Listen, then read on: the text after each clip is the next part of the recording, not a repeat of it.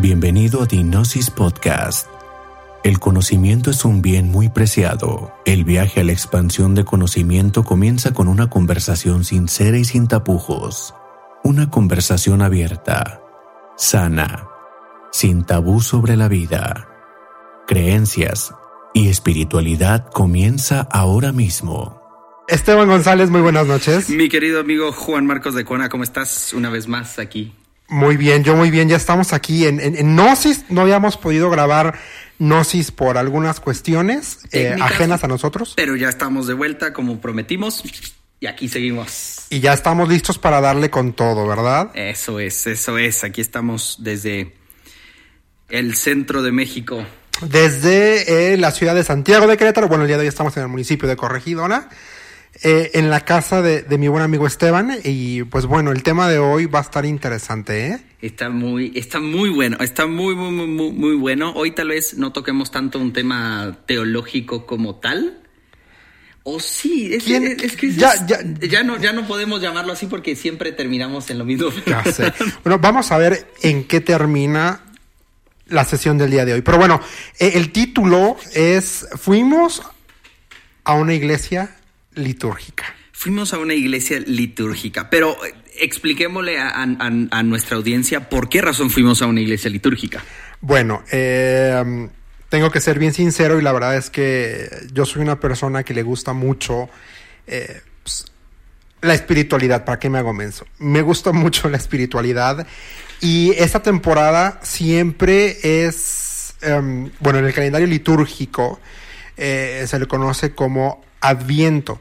Y hay algunas iglesias que, que literalmente celebran toda esta temporada y Adviento es eh, las semanas previas a la Nochebuena en, en, la cual el cristianismo recuerda el nacimiento de Cristo Jesús. Es, exactamente, como, como mencionabas, o sea, el Adviento es eh, el periodo antes, o sea, aproximadamente las cuatro semanas antes de Navidad en el cual se van recordando ciertas cosas hasta el momento de, del nacimiento, ¿no? Claro que sí, y a este tipo de, de, iglesias se les conoce como high church o iglesias altas porque son iglesias eh, que planean que, ay Dios, que este que tienen mucho, o sea, que, que llevan eh, la liturgia. Yo dije, ay Dios, porque ahorita llegó tu amada esposa con, con la bendición. exacto, exacto. esto, para, para que sepamos esto, esto aquí está muy casual. Ojalá, digo, en, algún momento ya vamos a comenzar a poner la cámara, pero aquí estamos con cafecito, con comidita, con taquitos, con con todo lo necesario, con todo lo necesario para hablar. Pero regresando, ¿no? Es, es, el, es el tiempo, el adviento es el tiempo en el cual se comienza una, una serie de recordatorios en el cual juntan a las familias, comienzan a, a, recordar pues todo lo, lo, lo que sucede eh, antes de la Navidad, ¿no?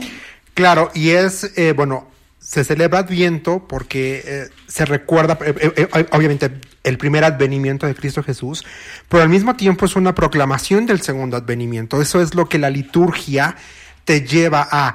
Em, Adviento viene de la, bueno, tiene su raíz latina y significa literalmente que viene, ¿no?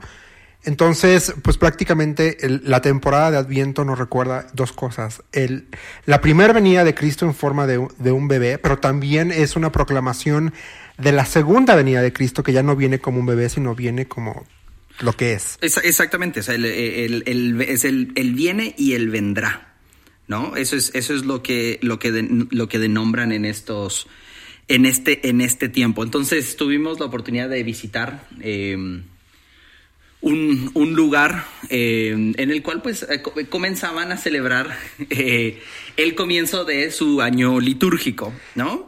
Es correcto. Yo la verdad que tengo mi, bueno, mandé pedir mis libritos para esta temporada, entonces tengo un devocional especial, es un devocional que, que te va preparando, es un, em, es un, es un devocional de Adviento, entonces va por semana, entonces primer domingo de, primer domingo de Adviento, primer lunes de Adviento, y así se la va llevando hasta que llegues a, la Navidad. Y eh, la única iglesia que yo conozco aquí en la ciudad que es litúrgica, pero que no es eh, católico romana, es la iglesia de la comunión anglicana o la iglesia anglicana. Es Es correcto. Muy, muy, muy, muy, muy interesante porque ellos no se proclaman así romanos. Exactamente. Son católicos, apostólicos y, y evangélicos. y evangélicos, No, ¿eh? no, no, no tienen, no tienen esa parte de. No tienen esa parte em, de, ro- Sí. de romano, de romano adentro. Bueno, yo, yo tengo que agradecerte, Esteban, que cuando te propuse ir a la iglesia anglicana no me pusiste cara de loco, sino que accediste a acompañarme. eh, en una ocasión yo ya había ido con mi hermano y ahora cuando empecé esta temporada, eh, en, en lo personal, yo sí me estoy preparando en lo espiritual para el 24 y que es una temporada especial. Yo dije, bueno, yo quiero ir a- a- al primer servicio de la iglesia anglicana, el primer domingo de Adviento, porque eh, es especial dentro de la liturgia. Sí, y, sobre, y sobre todo también es, es parte de, de, de- del conocer y aprender de otros. eh, de otras, de otras corrientes y también, o sea, no, no significa que, que por, que por haber ido o, o- o por haber asistido y formar parte de, de un momento de, de- de ese, de ese lugar no, no quiere decir de que nuestra fe o nuestras creencias están siendo mezcladas, ¿no? Sí, y, y bueno, para todas las personas que están escuchando y que puedan estarse rasgando las vestiduras, que sí las puede, que sí las hay. este, Demasiado. eh, pues bueno, yo, yo, yo soy cristiano evangélico y punto, ¿no? Entonces yo, yo, yo sé muy bien mis convicciones, tengo una fe arraigada. Sin embargo, yo, tengo que ser sincero, Esteban. Yo creo que el, el hecho de que me gusta estudiar y, y me he dedicado a estudiar teología, sí me lleva a um, valorar la cuestión litúrgica, porque ah, tiene, tiene su belleza. Y, y- y- por favor, no, cuando hablo de liturgia, no, no lo relacionen con el rito católico romano, por favor. Cuando yo hablo de liturgia, hablo de unos procesos, de, de- de algo sistemático que eh, le da seriedad, le da, los gringos tienen un, un- término muy interesante para describir lo que estoy queriendo decir que se llama sacredness, no como sagrado, como, como, como, Esteban, no vas a dejar mentir, durante toda, todo el oficio, eh, o sea, no te pasaba por la mente susurrar, susurrar entre nosotros. No, es, es exactamente, o sea, hubieron varias cosas obviamente que con el, el transcurso de este programa vamos a ir, vamos a ir platicando, ¿no? Porque así como hubieron cosas muy, muy interesantes, hubieron cosas también muy eh, focus, focus points que saltaron, que dices, no, o sea, qué, qué cosas raras. Pero sobre todo lo, lo que me llamó la atención es la importancia, obviamente, pues, si, no- si nos ponemos eh, puritanos con fechas y demás, pues obviamente sabemos que según el calendario judío no, no es el diciembre, no es la fecha de nacimiento y demás, pero eh, con nuestra cultura es un momento en el cual nos permite recordar. Y lo interesante es que eh, creo que este tipo de, de cosas lo hacen solamente ellos, ¿no? Eh, poniendo nosotros que somos evangélicos, a veces solamente le ponemos énfasis al 24, pero eh, procuramos hacer el, el, eh, el servicio de- del nacimiento, el pesebre, del cual muchas veces fuimos el burrito del pesebre. Eh, No, pero pero ese- eso, pesebre, eso la fue verdad. como, eso es, es como, eh, como que la importancia es el 24 y no como todos los sucesos anteriores. Entonces yo creo que mm, eso fue algo que me, eso fue algo que me llamó la atención, ¿no? Porque parte de, todo esto era decir, bueno, vamos a prepararnos a recordar qué es lo que va a suceder, ¿no? No es como llegamos el 24 y pasa esto, sino es como, ¿saben qué? Esto es lo que va a suceder, esto fue como, como, como, sucedió y, y, ese, y ese proceso, ¿verdad? Exacto, y un poquito de historia, señores. La iglesia anglicana sí es una división directa de la iglesia católico romana. Eh, surge porque el rey Jorge VI, si no me equivoco, no, Jorge o Jorge VIII, eh, pues se quería, o sea, se- se- el brother se divorció y la iglesia católica romana tiene estrictamente prohibido el, el divorcio. Pero no solo eso, sino que se quería volver a casar y obviamente la Iglesia Católica Romana lo tiene súper prohibido en sus sacramentos. Entonces el rey de Inglaterra eh, dice, ah, ¿cómo de que no? En- entonces él, de- por, por sus pistolas, decide dividirse, romper lazos con Roma eh, y entonces ya así es como nace eh, la iglesia anglicana. Y el jefe, eh, el jerarca de la iglesia anglicana es el arzobispo de Canterbury. Eh, haz de cuenta que lo- los anglicanos no tienen un papa, sino tienen nada más como el arzobispo de Canterbury, que es el que... El pues, que fundó, prácticamente el que fundó el- todo el movimiento y donde el- está su, su templo más grande en, en Canterbury. Ahora sí es una es interesante y hay, hay de chile mole y pozole dentro de la comunión anglicana, así se les dice, así se conoce como la comunión anglicana. Y hay iglesias anglicanas, eh, depende de la región, mira, la- el anglicanismo en los Estados Unidos se conoce más como la iglesia episcopal. Y eh, en- al menos en Estados Unidos eh, la iglesia episcopal haz de cuenta, si un sacerdote de la iglesia episcopal o iglesia anglicana quiere hacerse católico romano, no hay ningún problema. O sea, pa- o sea, no, más, no, no, no.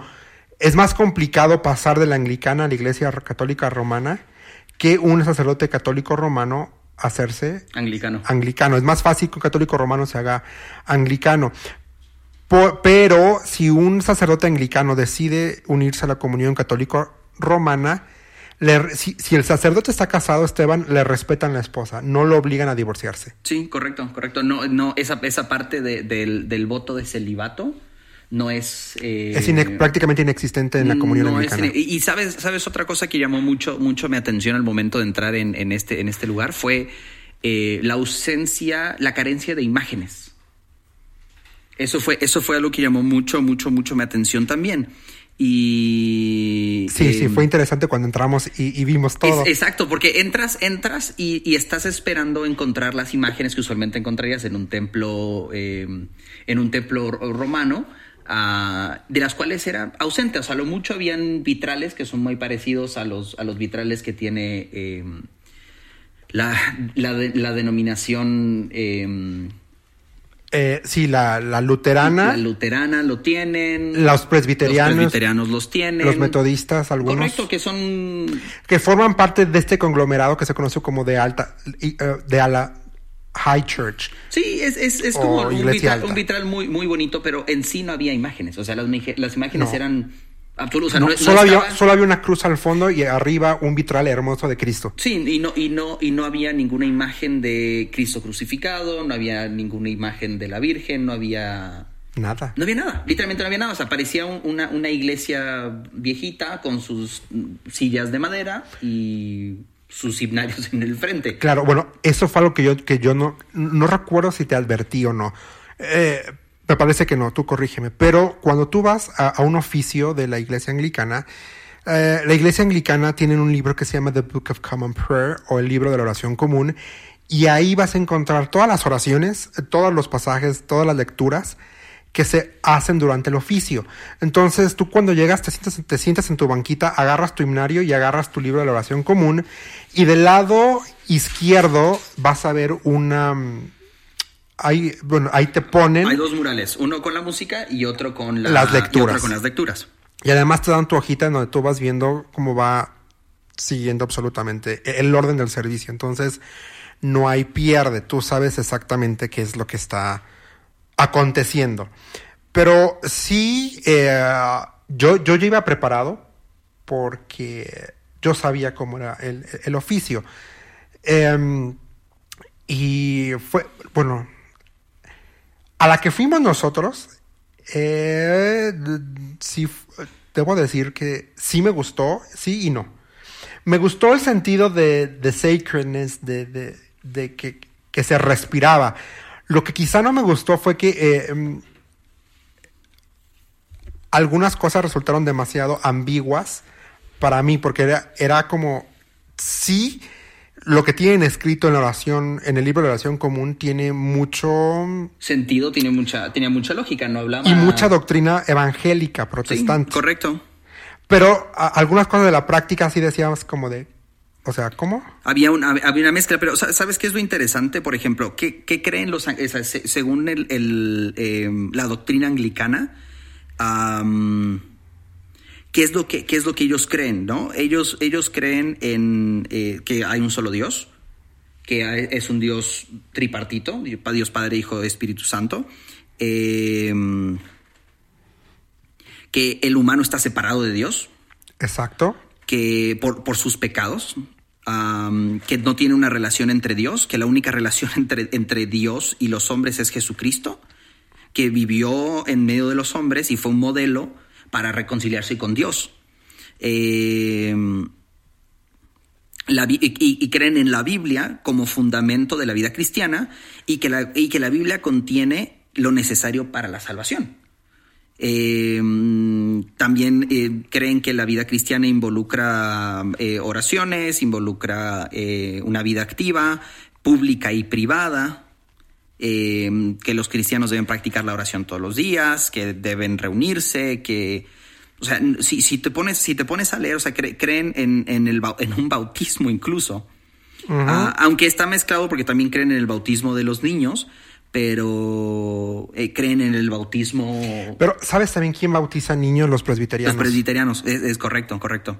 Pero si, si te pones, si, eh, está el, el, credo de los apóstoles, por ejemplo, también. Que esto fue muy bonito cuando, lo, cuando, los, sí. cuando al final del servicio estaban que eh, nos pusimos en pie para, para leer el credo. Fue muy lindo ese momento. De, de, de bueno, de decir en voz alta lo que creemos, creemos en un solo Dios, Padre, Hijo, Espíritu Santo. O sea, y no, y no en, en, lo interesante es que en ningún momento aquí eh,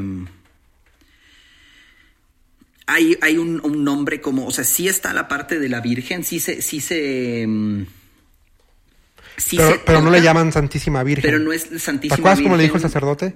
Bienaventur la bienaventurada Virgen María y el bienaventurado San José. Exacto, y eso, eso ¿sabes qué? Eso me llamó muchísimo la atención, porque en un momento estuvo, estuvo hablando de ellos y decía, pues, ellos estaban casados, ellos eran una pareja, pareja, ellos vivían como, o sea, en ningún momento se paró como que la Virgen era más, sino que hablaba mucho de la sujeción de María José, y, de, y en un momento, todo, eso me llamó muchísima atención porque es algo que tampoco eh, se, habla, se habla mucho en las iglesias cristianas, ¿no? O sea, a María como una mujer sumisa, por, por, su, por su cultura judía a un hombre que era José, que era su esposo. Tienes toda la razón. De, dentro del evangelicalismo tenemos la figura de María como nada, la limitamos a la joven virgen que fue obediente y dijo, sí, órale, pues va. Eh, muy humilde, eh, la ponemos como un ejemplo grande de humildad, de que sí eh, aceptó el que desde el contexto judío salir embarazada antes de estar casada, que era que era, que era fuera, bueno, y también, también por eso tal vez eh, muy menos, pocos lo, lo, lo, nombran, pero ¿por qué razón María tuvo miedo de eso? ¿Por qué tuvo miedo de hablar con José? O sea, y dentro del movimiento evangélico menospreciamos la figura de, de José. Es, exacto, queda ahí como, bueno, el Padre Jesús, bye, fíjate, el carpintero. El carpin, fíjate, en, en, en, y fíjense amigos, ahora en, en sus servicios en la iglesia, en Navidad a José nada más lo mencionamos como, ay, qué buen hombre que decidió tomar a, a María como su mujer. Y ya. Que, que, que, se hizo responsable, en, términos, en términos actuales, que se hizo responsable por, por el, embarazo el, embarazo de... Que no era de él. Que no era de él, entonces... Pero si lo ponemos en contexto, en la cultura judía, la, la imagen paterna era muy, es muy importante.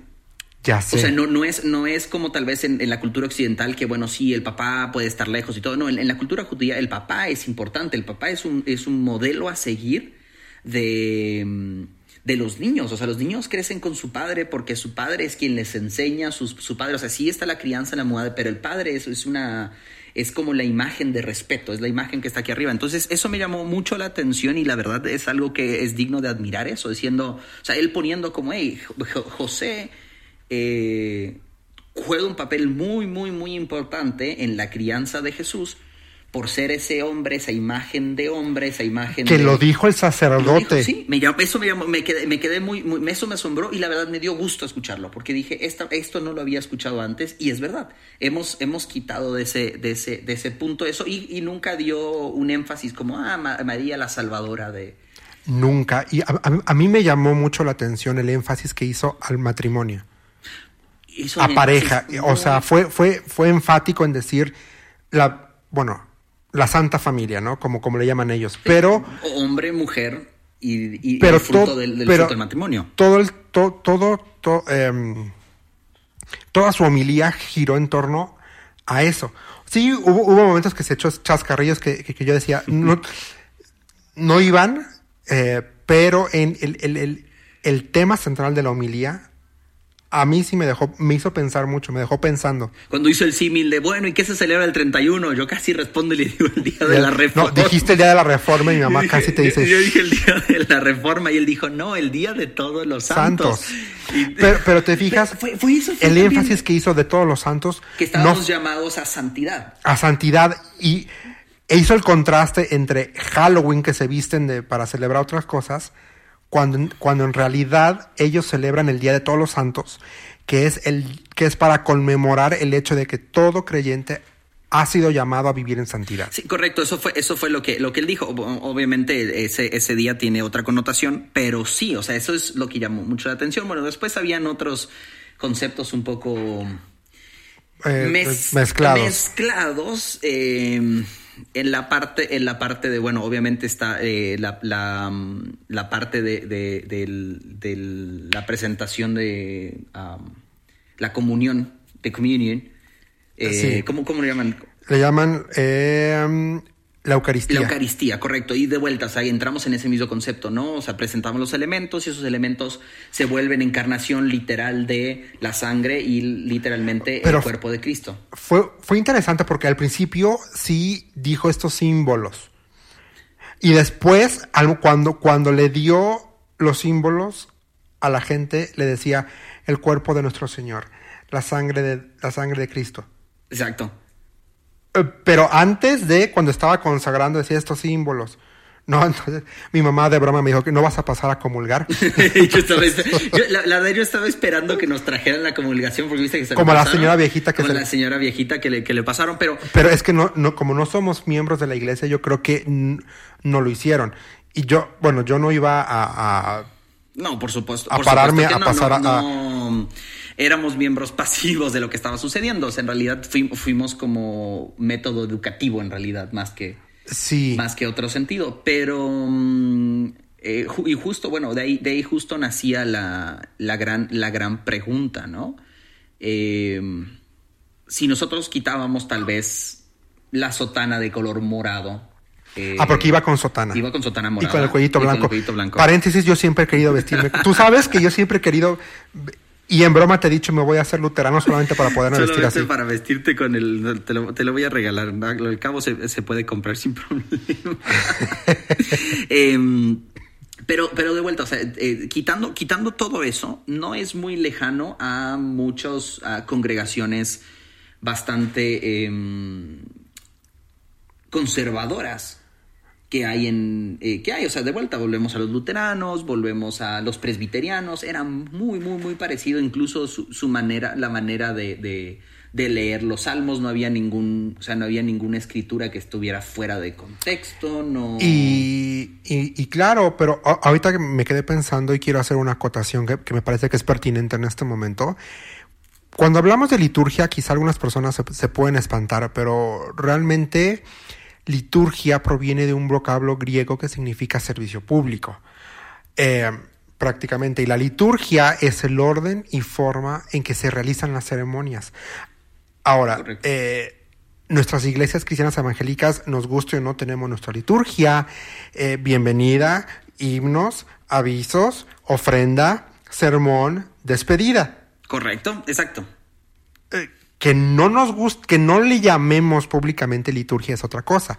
Pero en el estricto sentido de la palabra, tenemos una liturgia. Exacto, y la liturgia no solamente sucede en un servicio, sucede en, en En- la toma de protesta de un presidente, la toma, o sea, todo eso tiene una liturgia, o sea, tiene una manera de, tiene un orden, tiene un Exacto, 1, 2, 3, y- 4, 5, y- va a suceder esto, esto, esto. Y si somos sinceros, la, li- la liturgia es bonita.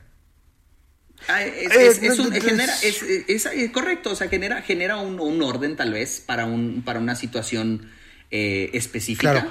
No me malentiendan cuando digo que, la, que cuando digo que la liturgia es bonita, porque si yo te pregunto a ti que en este momento cierra tus ojos y piensa en el servicio dominical de tu iglesia, eh, vas a, te va a y te, te- vas, a, vas a la iglesia porque te gusta el servicio. No solo porque tienes comunión con otros y escuchas la palabra de Dios, pero en, en- en general el cómo se desarrolla eh, la comunión de los santos el domingo a la mañana es lo que te gusta y, y- eso es liturgia. Eh, y a todos nos gusta cierta liturgia, ¿no? Por ejemplo, con todo respeto para mis hermanos bautistas, a mí, cómo llevan ellos su servicio. Eh, corre, pero sigue siendo, su, sigue siendo su liturgia. pero, es muy respetable. Así como hay otros servicios de iglesias quizá más abiertas, más escandalosas, más movidas, que yo digo, ay, ¿dónde me metí? ¿No? Eh, Correcto. La, la verdad. O, pero respeto. Sí, correcto. O podemos entrar a, que aún em, la iglesia, eh, la que llaman primitiva, o sea, la, la, primera iglesia, no tenía una liturgia tan marcada, pero tenían una manera de cómo hacer el momento en el cual se reunían, ¿no? Corintios lo hablan, ¿no? Cuando se reúnan, el que tenga, eh, el que tenga palabra que se levante, el que tenga profecía que lo diga, el que tenga lenguas, el que tenga eh, interprete, habla de un orden. Y eso es la liturgia. La liturgia es un orden. Punto. O sea, no, no, no, no es un. Es una palabra no usada. Es una palabra que lo hemos, la hemos ah, puesto con em, la gente, o sea, lo hemos puesto literalmente con los católicos apostólicos romanos, que ellos usan palabras que tal vez para nosotros son raras. O sea, con el tiempo las palabras han cambiado, pero sigue siendo exactamente lo mismo. Entonces no... No nos escandalicemos por esa parte. Entonces, em, regresando al punto de lo que nos llama la atención, ¿no? Eh, lo, que, lo que platicábamos después de, de, haber, de haber ido al lugar, eh, ahí fue, lo que, ahí fue cuando, cuando salté y te dije, se me vino a la mente la reforma. Exacto. Y ahí fue mi, mi, mi pregunta, mi, literalmente mi pregunta fue, ¿una reforma de qué? ¿Qué involucra una reforma? Una reforma de cualquier cosa, ¿no? La reforma energética, que es un tema de auge. ¿Qué significa la reforma energética? Significa un cambio Viene de reformare. Exacto, ¿qué significa cambiar? Volver a formar. Volver a formar. O sea, significa que en algún momento eso tuvo un hueco y por esa razón lo vuelves a tomar, vuelves a ver dónde está, parchas y sigues. Exacto. Y, y ahí es donde salta mi pregunta. ¿Por qué una reforma? O sea, ¿en qué momento de la historia el modelo que Jesús dejó, que en un sentido era perfecto, ¿en qué, ¿en qué momento comenzó a tener huecos que fueron necesarios parcharlos? Buena pregunta. Yo diría que desde que el ser humano formó la iglesia, ya hubo, ya se le dio bienvenida a, ¿cómo decirlo? algo no perfecto, a lo imperfecto prácticamente. Entonces, eh, por el simple hecho de que tú y yo, como creyentes, formamos parte de la Iglesia Universal, puff, ya, ninguna iglesia es perfecta. Y, y, toda, y, y, y por ende requiere, y quizá ahí va la reflexión, y, requiere constantemente ser reformada. Es decir, tú y yo tenemos que estar constantemente reformados em, por la palabra de Dios. Por eso Pablo dice, no se conformen.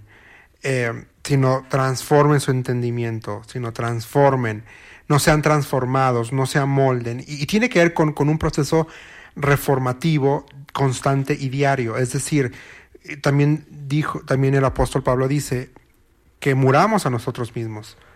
Entonces, es una acción que yo creo que tiene que ser constante en la vida del creyente. Tenemos que constantemente ser reformados. Y ahora, em, esta reforma no necesariamente eh, implica religiosidad, sino una reforma, eh, reformar la forma en que pienso, reformar la forma en que veo a mis, a, mis iguales, a mis pares, reformar la forma en la que me acerco a la escritura, reformar cómo proceso los problemas, reformar cómo proceso la vida y, y dejar que esta reforma sea basada en la escritura.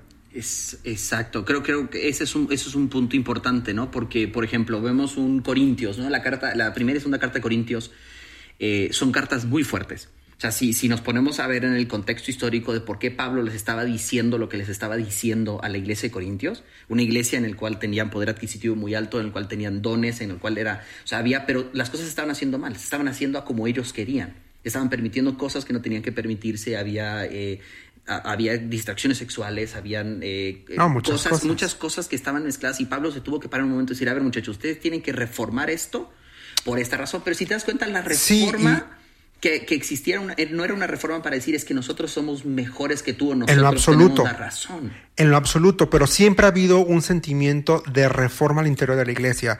Eh, el apóstol Pablo va a escribir primera y segunda de Corintios porque él quiere que la iglesia en Corinto eh, recuerde el Evangelio, vea, piense y actúe basados en el Evangelio. Es decir, él está diciendo, bueno, muchos de ustedes formaban parte del culto a Diana o de un contexto eh, polirreligioso, ¿no? Un, contexto en el cual eh, pues prácticamente eran no creyentes, ¿no? Eran paganos. Un, un, un, concepto un paganismo. Pagano, exacto. Entonces, y, y pues bueno, por eso Pablo va a hacer énfasis, porque estos compadres, de una u otra forma, y lo entiendo porque así es el ser humano, importaron eh, prácticas, cosmovisión de las tradiciones paganas que antes practicaban a la iglesia.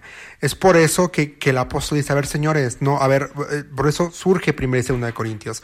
El apóstol quiere que la iglesia en Corinto sea reformada con el evangelio, que puedan ellos pensar, actuar basados en el evangelio. Es, exactamente, y ese es el, ese es el punto de lo que ese es, ese es el punto a lo, a lo, que, a lo que quiero llegar. Si nosotros vemos actualmente, o sea, año, año 2018, eh, la reforma, hay tantas reformas, reformas en este momento, que la iglesia bautista reformada, que los luteranos reformados, que, que, el, que el calvinista reformado, que la, que la teología reformada de no sé quién y la teología reformada de no sé cuánto. Todos ellos, hasta ahora no hay ninguno que diga yo estoy reformado para no pelear contra ustedes. Al contrario, la reforma es para decir, hey, yo tengo razón, ustedes están mal.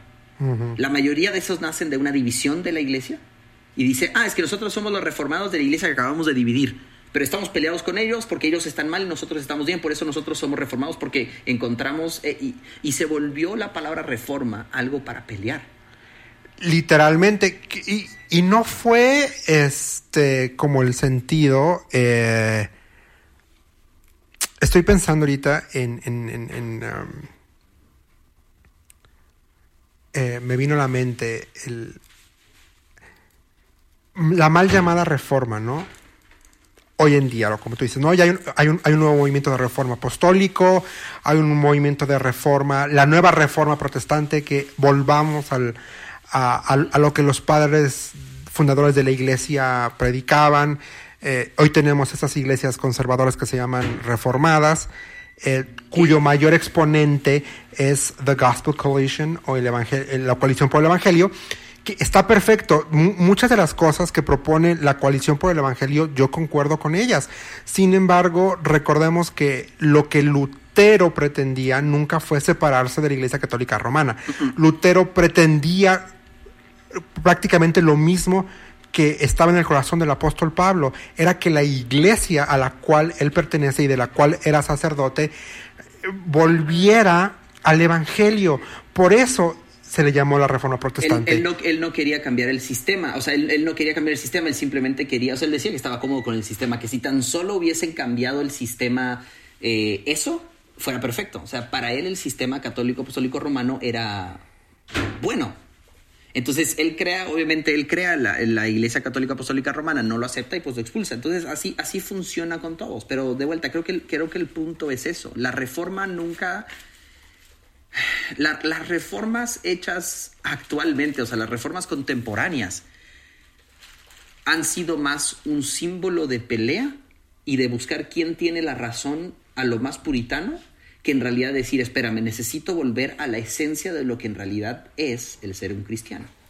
Exactamente. De, o sea, lo que Pablo le decía a los corrientes, le decía, muchachos, ustedes tienen todo, tienen dones, tienen, tienen recursos, tienen todo, y aún así viven peleándose. ¿Cómo es que, o sea, cómo es que está, o sea, cómo, está, cómo está la situación? Exactamente, o sea, tienes toda la... Me perdí tantito, pero, este, sí, ¿cómo? ¿Cómo está la situación? Y yo creo que esa es la misma pregunta que tendríamos que hacernos hoy en día. ¿Cómo está la situación? Ahora, yo no soy nadie, Juan Marcos Lecuna no es nadie, para criticar esta nueva reforma que se está dando dentro de las iglesias conservadoras. Porque sí, necesitamos una reforma, necesitamos reformar nuestra forma de pensar.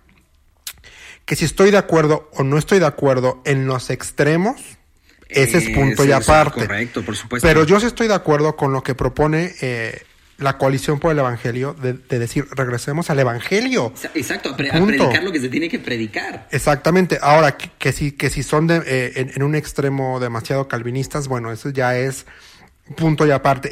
Y, yo no soy quien para, para ponerme a, cuestionar o a criticarlos porque ellos están ahí por un trabajo que están haciendo y que Dios ha respaldado hasta el día de hoy.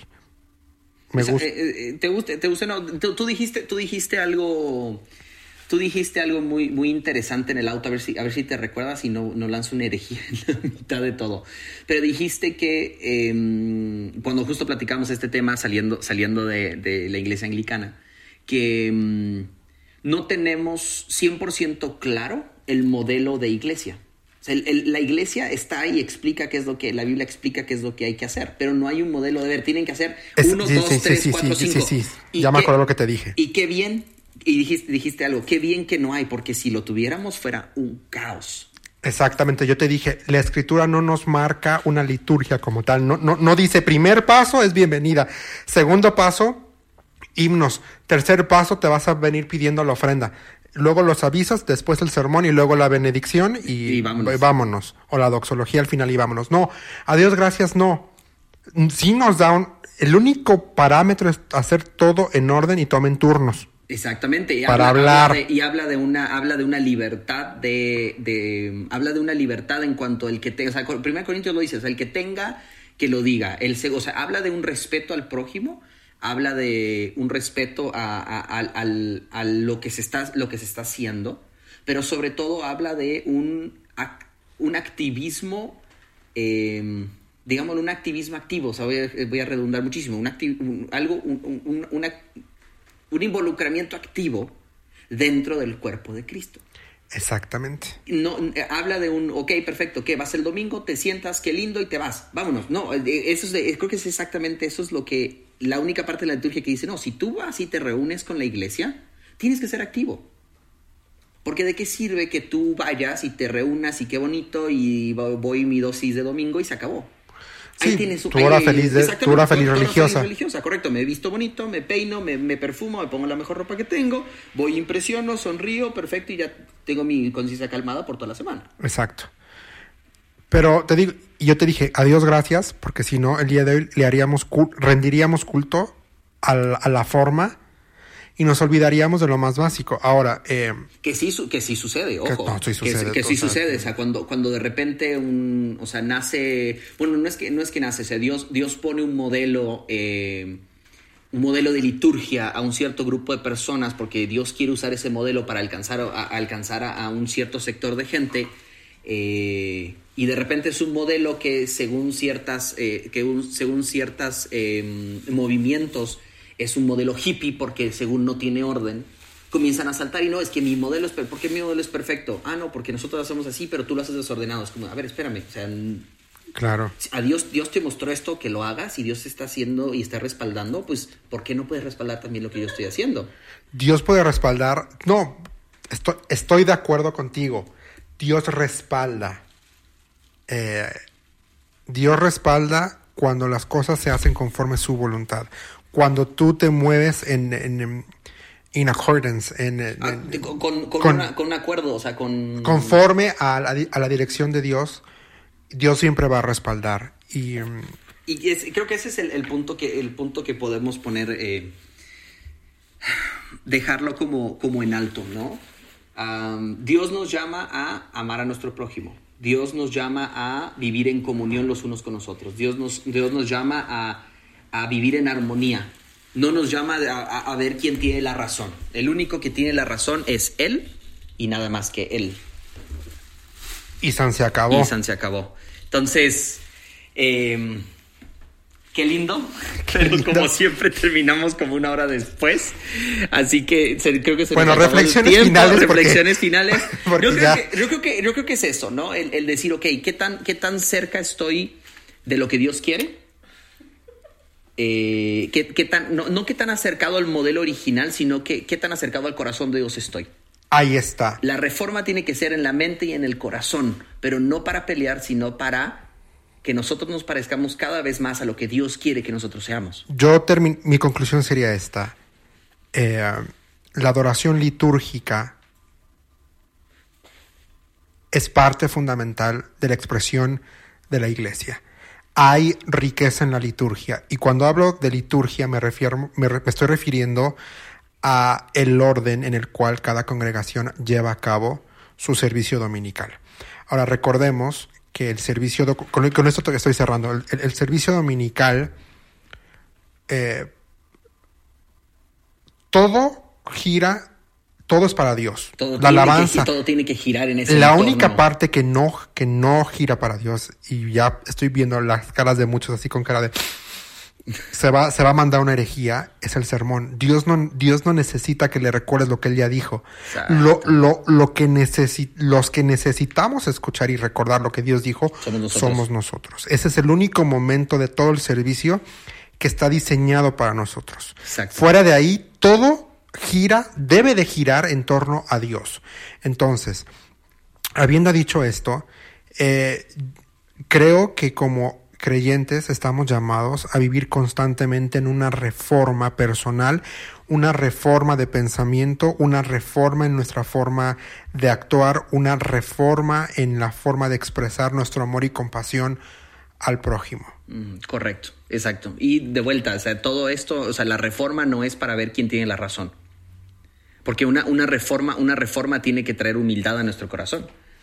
Porque eso es lo, eso es lo, eso es lo principal, eso es lo principal que Dios, que Dios nos manda. O sea, nos manda a amar al prójimo, ¿no? ¿Cuáles son los dos mandamientos? Ama al Señor tu Dios en todo tu corazón y a tu prójimo como a ti mismo. Y al momento que yo quiero poner una liturgia sobre lo demás, Ya valió. ya valió. Entonces, señores, Hemos terminado por hoy. Muy buenas noches. no se Eh, olviden nuestras redes sociales. eh, Facebook.com diagonal The Nazis Podcast. THE Gnosis Podcast y en nuestro canal en MixLR, MixLR Nox- Gnosis, MX. Y también estamos pues, en iTunes. Y Búsquenos en- como The Nazis Podcast, en, en Spotify, Spotify, The Nazis Podcast. donde y cualquier lugar donde haya podcast, búsquenos. Ahí nos van a encontrar. Escríbanos, los esperamos y pues nos vemos la semana que viene con otro tema Candente. candente. Gracias por haber participado en Dinosis Podcast. Te invitamos a continuar la conversación en facebook.com diagonal Gnosis Podcast. Si aún no lo has hecho, suscríbete a nuestro podcast en Spotify, iTunes y en podcast.chacho.org. Únete a nosotros la próxima semana en otro episodio de Dinosis Podcast.